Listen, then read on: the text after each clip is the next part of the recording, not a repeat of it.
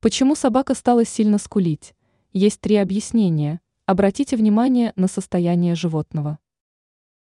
Собака может проявлять свои эмоции по-разному, и скуление для них является инструментом общения.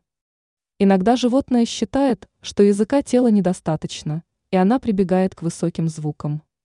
Важно понимать, что если собака скулит, то это не всегда говорит о том, что она испытывает боль или дискомфорт. Вы уже наверняка замечали, что собака может скулить, в том числе, когда радуется. Почему может скулить собака?